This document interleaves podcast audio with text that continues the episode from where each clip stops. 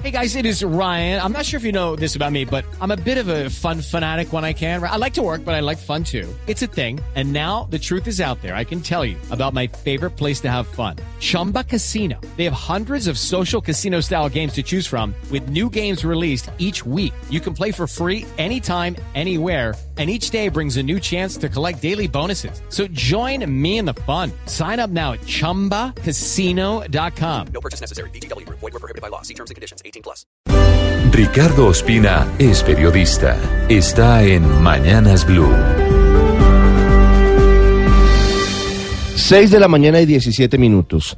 Luego de este desencuentro de ayer en Caldono, Cauca, que acabamos de escuchar entre el presidente Iván Duque y los indígenas reunidos en la plaza de ese municipio, resulta determinante conocer en detalle los planes para atentar contra el presidente Iván Duque y quiénes son los responsables.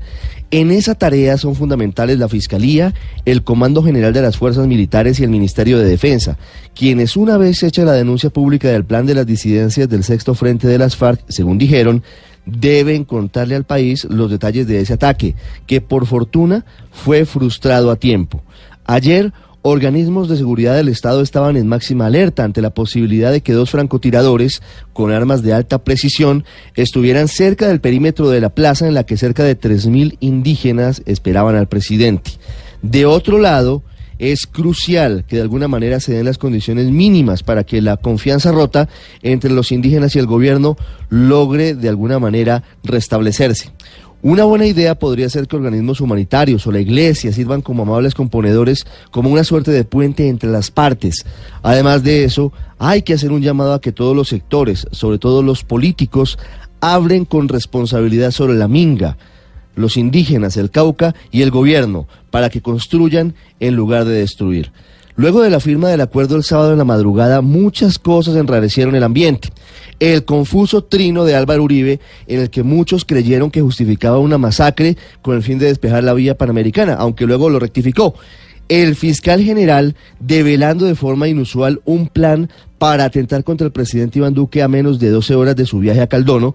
Y por el otro lado, también desde la trinchera de las redes sociales, Gustavo Petro criticando y presionando al gobierno y políticos que decidieron llegar ayer a la zona del frustrado encuentro como el senador Alexander López. Todo esto debe mirarse desde la perspectiva de que seguramente el viaje del presidente Duque estuvo enmarcado en un ambiente muy tenso, de lado y lado que estaba enrarecido desde lo que había sido la firma del acuerdo el sábado en la madrugada. Y no sobra hacer una reflexión para los indígenas, muy importante, que incluso han hecho importantes dirigentes como Humberto de la Calle. Hay que pedirles a los líderes indígenas que entiendan las circunstancias delicadas de seguridad en la zona. Entiendan además que el hecho de que digan que la minga pudo haber estado infiltrada no les genera a ellos responsabilidades porque no se hizo, según dicen las autoridades, de manera deliberada.